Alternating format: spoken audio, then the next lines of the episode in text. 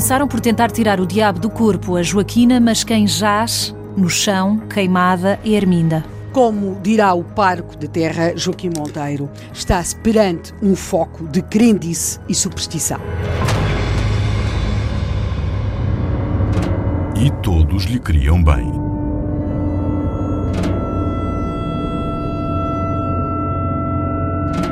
Queriam tirar o diabo do corpo a uma ou outra mulher que não Joaquina. Arminda. Mas no fundo foi Arminda, uma das pessoas que tentava tirar o diabo do corpo de Joaquina, que jaz agora, Que acabou vitimada por aquilo que este padre agredida, queimada. Este padre, este padre Joaquim Monteiro, ele é muito veemente nas declarações que faz na época às autoridades sobre o que acontecia na casa dos seus paroquianos e que acontecia para grande fúria dele, não é?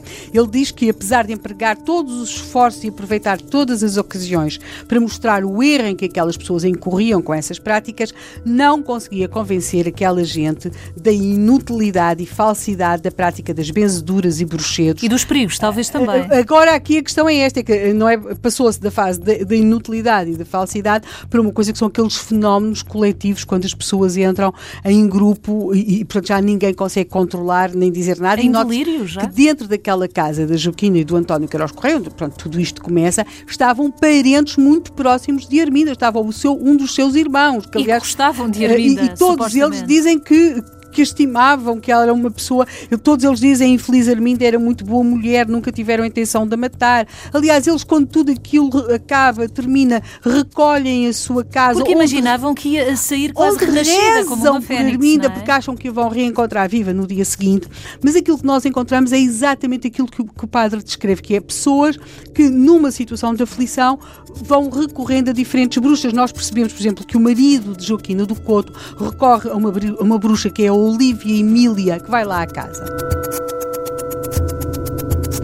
Essa bruxa ah, diz que a Joaquina deve sair da cama e que tem de fazer uns defumadores, mas a Joaquina Mas não como quer é que se fazer viraram para a. Arminda em vez de Joaquina? Depois, antes de lá chegarmos, o próprio padre Joaquim Monteiro foi à casa da Joaquina e também a confessa e fala com ela. E a certa altura chegamos a, àquelas sessões que lhes parecem ser o mais eficaz da leitura do livro de São Cipriano. Eles fazem mais do que uma leitura do livro de São Cipriano. Eles tinham feito uma leitura no dia anterior. E nesse dia anterior, quando é feita a leitura do livro de São Cipriano, a Joaquina já tinha começado a dar umas ordens. Ela tinha dado umas ordens a uns dos presentes para se deitarem como se estivessem mortos. E a- a, a Joaquina, no meio daquilo tudo, vai ganhando um certo ascendente E sobre aquelas pessoas e começa a dar ordens. E aquilo, portanto, terminou os conjuros de dia 24 e no dia 25 eles voltam a fazer uma sessão. E é nessa sessão que a Joaquina aí já não dá apenas ordens para que umas pessoas se deitassem no chão como se estivessem mortas e depois se levantassem. Não, ela dá já outro tipo de ordens, que é o bater na e aconteceu ser a Arminda, provavelmente porque era uma das pessoas mais próximas que ela tinha e que era a sua grande amiga. E porque também eh, entrou na, também Com amigas mesma, assim? teve um ataque durante aquela sessão e, portanto, podia ser outra pessoa qualquer.